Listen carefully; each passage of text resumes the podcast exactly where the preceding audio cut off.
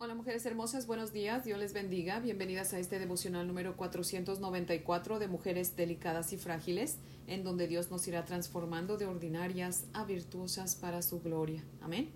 Les invito a orar para comenzar, mujeres hermosas, oremos. Amantísimo Señor, Dios Todopoderoso, Dios de Israel, Dios nuestro, en el nombre de nuestro Señor Jesucristo nos acercamos a ti, Señor, para darte gracias porque tú eres nuestro Dios. Gracias, Padre, por traernos a tu presencia, por regalarnos un día más de vida, Señor por esta preciosa mañana que nos das, Señor. Gracias por toda tu bondad, Padre fiel. Señor, gracias porque tus ojos están puestos sobre los justos y tus oídos atentos a su clamor, Señor. Oh Dios amado, qué dichosos son los que en ti confían y te temen, Padre, porque nada les falta, Señor. Tú los llenas de todo, Señor. Tú eres suficiente, Padre. Tú eres la fuente de todo bien, Señor. Padre, dice tu palabra que los leoncillos necesitan y tienen hambre, pero los que te buscan, Señor, no tendrán falta de ningún bien, Padre Santo. Y nosotros lo creemos, porque somos, Señor, el testimonio de esa palabra, Señor. Oh Dios amado, en esta mañana amanecimos hambrientas de ti, y solamente tú nos puedes satisfacer, Señor. Satisfácenos con tu palabra, mi Dios amado. Háblanos, Señor, habla nuestro corazón, Padre, y ayúdanos a atesorar tu palabra. Ayúdanos, Señor, a vivirla lo más que podamos, por favor, porque te lo pedimos en el nombre de nuestro Señor Jesucristo. Amén, Señor. Bueno, mujeres hermosas, si tienen su Biblia, por favor, ábranla conmigo en Deuteronomio capítulo 34 y vamos a estudiar todo el capítulo, mujeres hermosas. Y pues este es el último capítulo de Deuteronomio, mujeres hermosas. Hoy terminamos los cinco libros de la ley, el Pentateuco. Así que vamos a darle lectura, mujeres hermosas, al capítulo 34.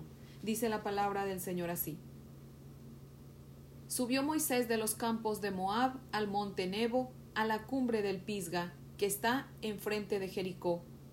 Y le mostró Jehová toda la tierra de Galaad hasta Dan, todo Neftalí y la tierra de Efraín y de Manasés, toda la tierra de Judá hasta el mar occidental, el Nehueb y la llanura, la vega de Jericó, ciudad de las palmeras hasta Zoar.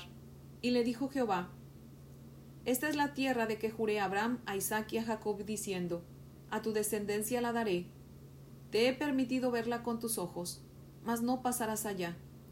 Y murió allí Moisés, siervo de Jehová, en la tierra de Moab, conforme al dicho de Jehová, y lo enterró en el valle, en la tierra de Moab, enfrente a Bet Peor, y ninguno conoce el lugar de su sepultura hasta hoy. Era Moisés de edad de ciento veinte años cuando murió. Sus ojos nunca se oscurecieron, ni perdió su vigor. Y lloraron los hijos de Israel a Moisés en los campos de Moab treinta días. Y así se cumplieron los días del lloro y del luto de Moisés. Y Josué, hijo de Nun, fue lleno del espíritu de sabiduría, porque Moisés había puesto sus manos sobre él, y los hijos de Israel le obedecieron e hicieron como Jehová mandó a Moisés. Y nunca más se levantó profeta en Israel como Moisés, a quien haya conocido Jehová cara a cara Nadie como él en todas las señales y prodigios que Jehová le envió a hacer en tierra de Egipto, a Faraón y a todos sus siervos y a toda su tierra, y en el gran poder y en los hechos grandiosos y terribles que Moisés hizo a la vista de todo Israel. Amén. Ahora les voy a leer una porción del comentario de Matthew Henry, Mujeres Hermosas, y al final les voy a leer otra porción. Dice el comentario de Matthew Henry lo siguiente. Moisés parecía no deseoso de dejar su obra, pero acabada está. No manifestó indisposición a morir. Dios había declarado que no entraría a Canaán, pero el Señor también había, había prometido que Moisés la vería y que él le mostraría toda esta buena tierra. Ahora los creyentes ven por medio de la gracia la bendición y la gloria de su estado futuro. A veces Dios reserva los descubrimientos más esplendorosos de su gracia para apoyar a su pueblo en los momentos de muerte. Los que mueren en la fe de Cristo y en la esperanza del cielo pueden dejar con júbilo este mundo. Moisés obedeció esta orden de Dios con la misma disposición con que obedeció cualquier otra. Pero esta parecía más dura. Esto se parece a nuestro Señor Jesucristo. Pero Moisés murió con honra, en paz y de una manera más fácil el Salvador murió sobre la desdichada y torturante cruz.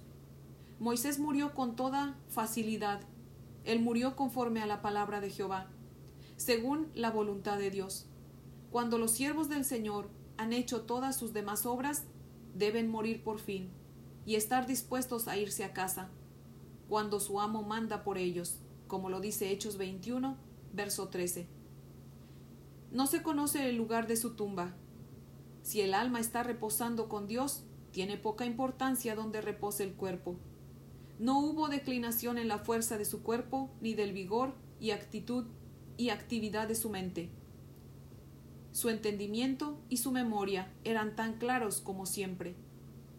Esta fue la recompensa de sus servicios, el efecto de su mansedumbre extraordinaria. Hubo duelo solemne por él, sin embargo, por grande que sea nuestra pérdida, no debemos nunca entregarnos al dolor.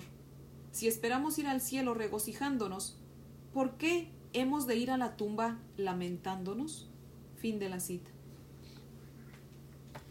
Aquí en los versos eh, del 1 al 4 vemos que Dios le dio a Moisés, por así decirlo, un adelanto sobrenatural que pues añadió siglos más tarde cuando lo vería desde lo alto del monte de la transfiguración, como nos lo dice Mateo 17 y Lucas 9. Mujeres hermosas, todos aquellos que ahora estamos en Cristo Jesús, vemos por medio de su palabra nuestra tierra prometida, nuestra Canaán celestial, ¿verdad? Pero al igual que Moisés, mujeres hermosas, un día vamos a estar ahí con Él, con nuestro amado Redentor Jesucristo, para siempre. Amén. Y como dice Matthew Henry, los que tenemos a Cristo en nuestra vida, y lo hemos hecho Señor y Dios de nosotros y le hemos consagrado nuestra vida, pues no vamos a manifestar indisposición de morir, ¿verdad? ¿Por qué? Porque tenemos fe y tenemos esperanza de ir al cielo y estar con nuestro Dios trino para siempre. Amén. Y así como Moisés vio cosas esplendorosas antes de morir y, y, murió en paz, mujeres hermosas, Dios nos va a dar la paz a la hora de nuestra muerte a todos aquellos que somos sus hijos. Amén. Como dice Isaías 26.3, Señor, tú guardarás en completa paz a aquel cuyo pensamiento en ti persevera, porque en ti ha confiado. Amén. Mujer hermosa que me está escuchando, si aún no ha confiado en Cristo para ser salva de la ira venidera de nuestro Dios, hoy es el día, mujer hermosa. Venga corriendo a Cristo, arrepiéntase de sus pecados y conságrele su vida. Y comience usted a vivir a partir de hoy para la gloria de Él y ya no para satisfacer sus deseos pecaminosos. Asegure, mujer hermosa, hoy su entrada al cielo y su paz a la hora de su muerte. Amén. No espere más, mujer hermosa. No sabemos qué nos espera el mañana. No sabemos cuándo vamos a morir.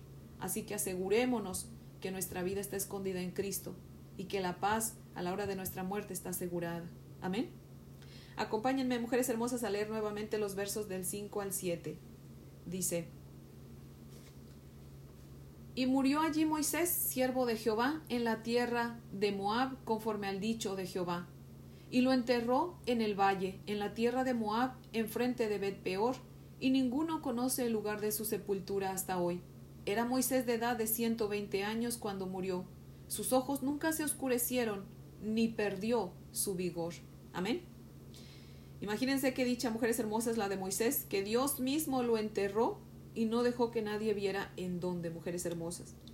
Y no sé si sepan, pero eh, esto no es lo único que sucedió el día del entierro de Moisés, mujeres hermosas. Conforme a esta porción de la Sagrada Escritura, pareciera que eso fue todo, ¿verdad? Pero resulta que no, mujeres hermosas. En el libro de Judas, en el verso 9, dice que el arcángel Miguel contendió con el diablo, disputando con él por el cuerpo de Moisés contienda y disputa que obviamente pues ganó el arcángel Miguel, ¿verdad? Pero ahora la pregunta es, ¿por qué querría el diablo el cuerpo de Moisés, mujeres hermosas? Bueno, pues vamos a ver Apocalipsis 11. Si tienen sus Biblias, por favor, ábranlas conmigo en Apocalipsis capítulo 11.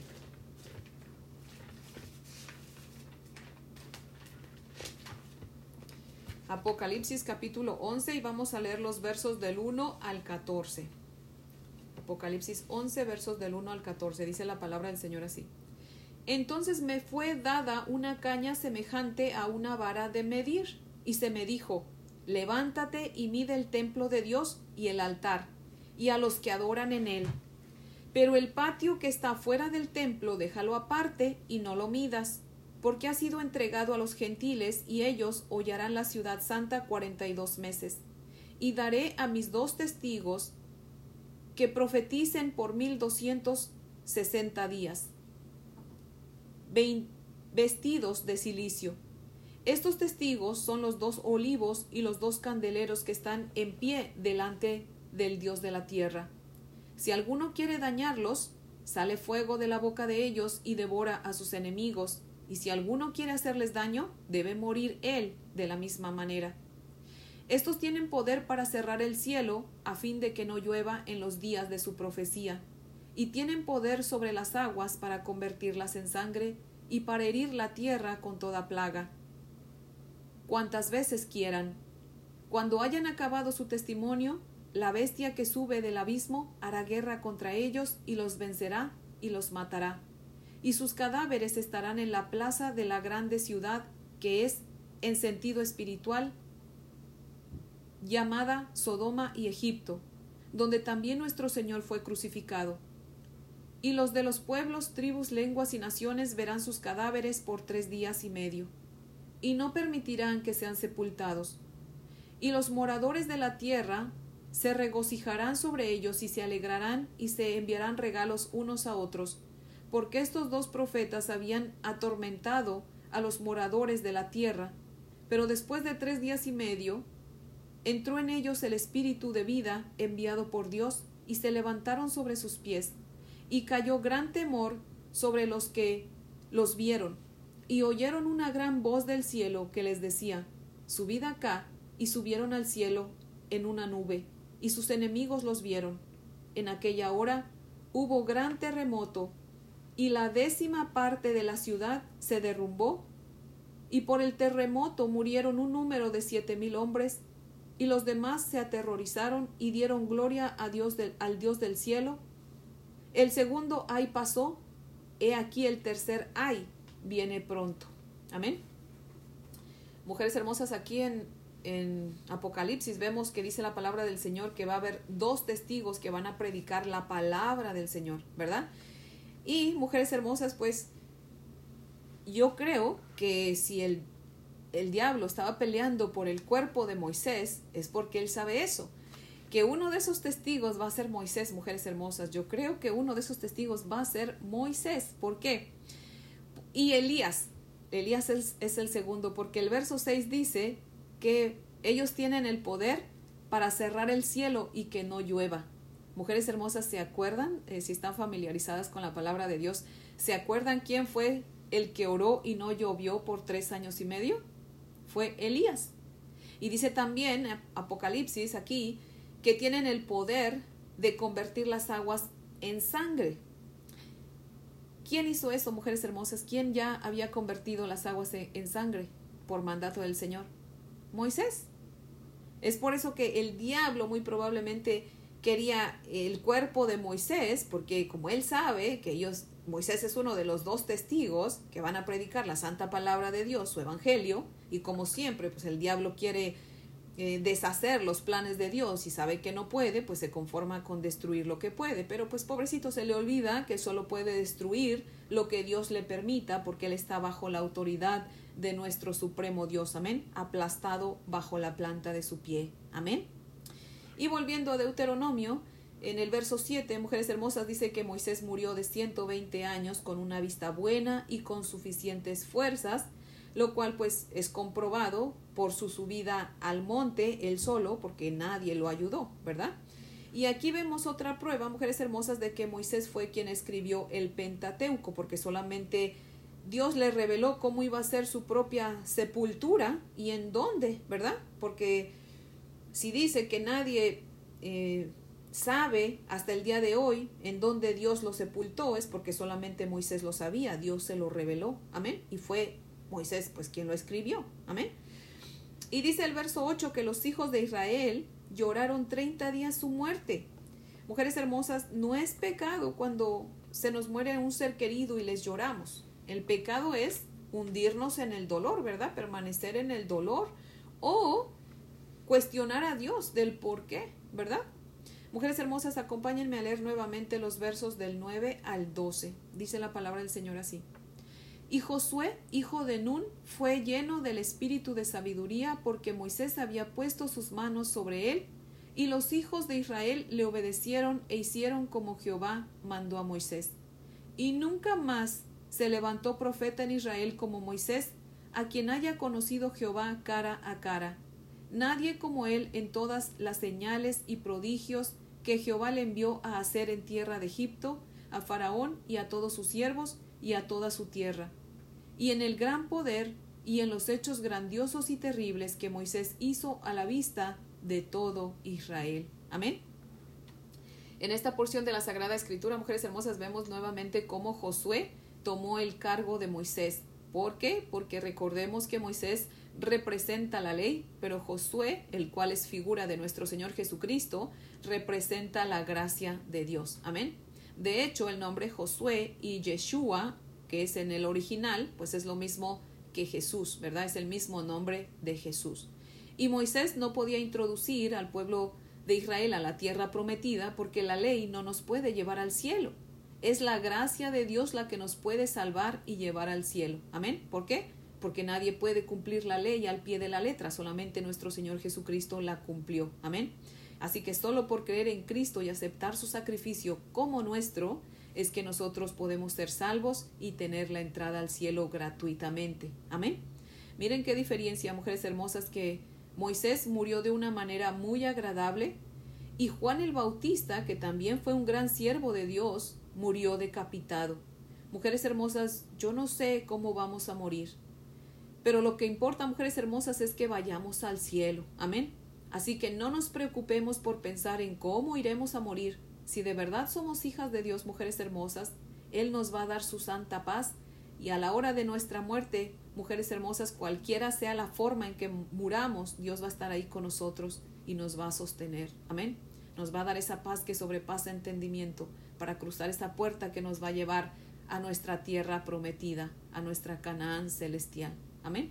Así que mujeres hermosas, ese es el devocional de hoy que yo espero que sea de gran bendición, que hayamos aprendido mucho de la vida de Moisés y sobre todo de las misericordias de Dios, de su paciencia y de su poder. Amén.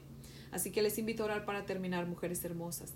Ah, pero ¿saben qué? No les leí la última porción del comentario de Matthew Henry que me encantó. Así que se los voy a leer, mujeres hermosas. Dice, Moisés llevó a Israel hasta las fronteras de Canaán y luego murió y los dejó. Esto significa que nada perfeccionó la ley, como dice Hebreos capítulo 7, verso 19. Lleva a los hombres a un desierto de convicción de pecado, pero no al Canaán del reposo y paz estable. Esa honra quedó reservada para Josué, nuestro Señor Jesús, del cual Josué era un tipo, y el nombre es el mismo, que hace por nosotros lo que la ley no podía hacer, como lo dice Romanos 8, verso 3. Por él entramos al reposo espiritual de conciencia y, al reposo eterno en el cielo.